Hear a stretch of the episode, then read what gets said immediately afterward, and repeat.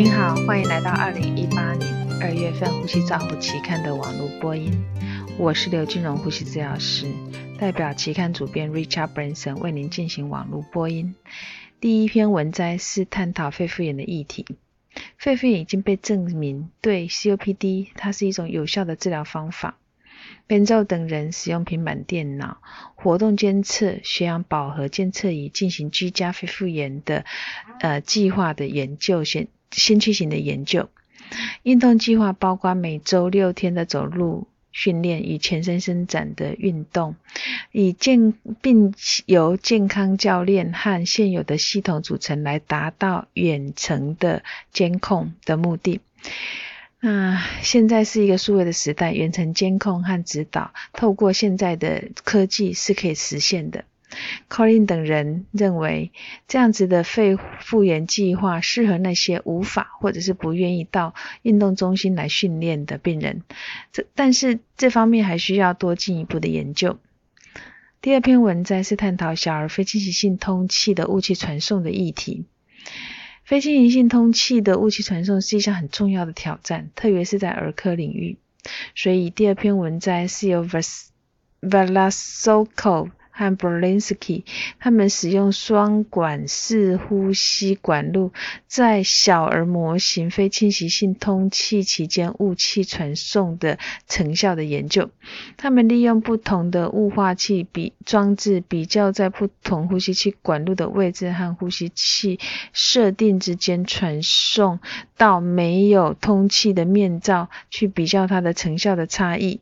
结果发现，无论是在呼吸器管路的任何位置，网塞性的喷雾器都比呃喷射性的雾化器效果好，再加上它的吸气压力只能改善喷射式雾化器放置在呼吸器。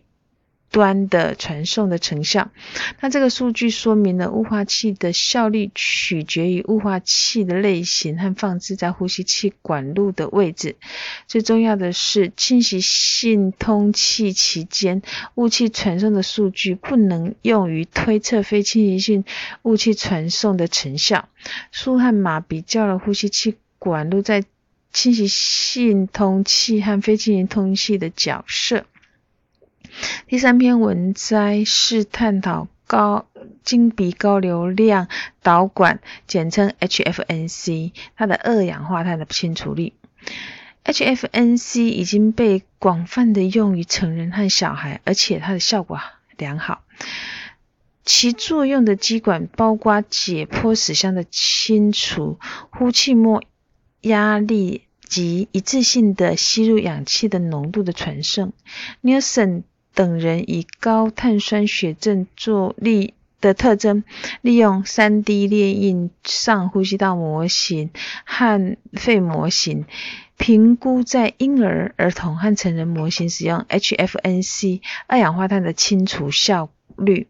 结果显示，增加流量是可以改善二氧化碳滞留。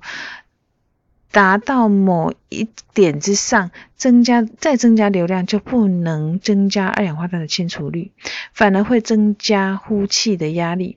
张开嘴巴时，呼气压力就明显的降低了。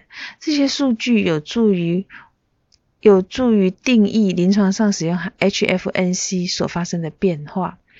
第四篇文摘主要是探讨不同的肺疾病下的顺应性和阻力的机械。通气的变化，呼吸器呼吸系统的力学模型通常是来自于正常受试者工程假设数值。这个概念引导了许多不同弹性系数和阻力的模型的研究。Arnold 等人比较正常肺 COPD-ARDS 病人的顺应性和阻力的机械通气下的变化，就显示以病理学的。推演是一样的，COPD 病人具有比较高的阻力和较高的顺应性，而 ARDS 病人伴随着比较低的顺应性。这一这个些数据可以用来我们去解释临床上呃遇到的一些疾病模型的相关的数据。第五篇文摘探讨小食道球监测跨肺压的最佳充气量。正确的食道压监测是可以确定跨肺压的压力，利用食道压推算胸壁顺应，改变监测受试者呼吸功，来作为我们调整 PEEP 值最的这种方法，已经被人证实。嘿等何等人。评估食道球在小儿模型替代典型的阻塞测试，来确定正确的位置，利用心动周期定位的方法监测它的成效，就发现这种食道球可以更可靠的发现食道囊放置的位置的不正确，而且它可能会增加食道压力监测的可靠性。Hut 等人评估食道球。囊使用在儿童模型，他们发现气呃食道球最佳的填充量是可以防止模拟肺压力的低估或高估。这些数字显示，我们有需要改进儿童食道导管的最佳充气体充气量，以获得测量效果的准确性。第六篇文摘是探讨，诶。机械吸气压力就是传统的助咳机和传统的物理治疗之间的成效差异。这个 MIE 它是在一九五零年引进引入的，明显可以改善神经肌肉疾病的分泌物和清除率。所以 s i r a y w a t t 等人去比较 MIE 与传统。胸部物理治疗在脑性麻痹小孩的成效，结果显示这两组的临床没有显著的差异，但是 MIE 组的治疗时间缩短的一天。MIE 组共有二十二个儿童，这表示 MIE 是比较安全的，而且它与传统的胸壁胸部物理治疗的成效是一样好。第七篇文摘探讨的是重症病人经过 ECMO 抢救后的后遗症。在过去五年，ECMO 在成人层使用上有了快速的成长，主要归功于新技术。ECMO 使用不当将会导致危重症病人的治疗失败。黑等人评估在肺移植的之前执行 ECMO 的受试者存活率为八十二但是他们在 ICU 与出院时腿部的并发症和身体机能。比较没有 ECMO 组差，由于不同的群组之间的严重度跟他的疾病可能不同而有所而而变得让事情变得复杂化，但是他这件事情这个研究提醒我们，抢救之后存活下来的病人有他的呃可能会比比我们想象中 ICU 所带来的后果还要更多。第八篇文摘探讨的是 Nava 在脱离。呼吸器的成效，最主要是呃，Nava 最主主监测横膈膜的气电气活动，并且使用该信号来控制呼吸器，是 Nava 的基本的概念。但是单独监测 A 电气活动，可能会有一些认。确认需要确认同步和病人做工实用性。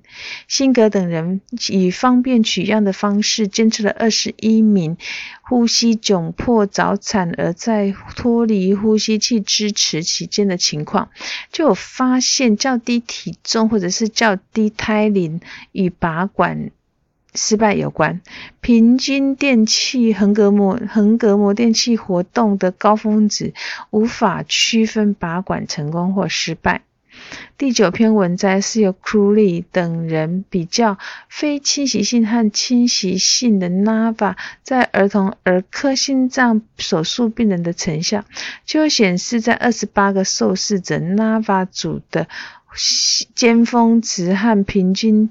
气道压比传统通气组低。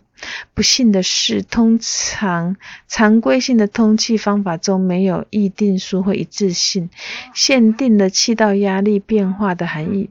作者们做出了一个结论，就是 Nava 在心脏手术后的呃，是是有帮有对病人是有利的。这个研究设计它没有能够说明如何它的临床结果与它的变化。第十篇文摘是探讨性别在肺功能诊断的影响。身高、种族、年龄、性别主要取跟我们的肺功能的值的参考值是一个很重要的因素。Hay 跟 Stumble Stumble 分析非出生时性别受试者的肺功能测定。气流阻塞判定的正确性，性别的认同是当前很热门的议题。这篇文摘特别引人兴趣，引人的兴趣。结果发现，跨性别受试者用这种非出生时的性别来决定他的预测值，会增加气流阻塞的误诊和不适当的治疗的风险。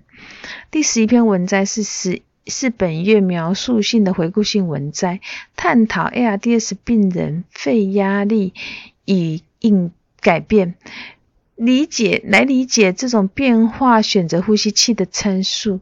这个专题的两位专家 Humbermeyer 跟 Carlet 描述了 ARDS 区域性肺功能的改变，以及这种力学抑制性如何影响实质。应变力，本文的有助于解释目前 ARDS 处置的建议，并且有助于解释近日的临床试验。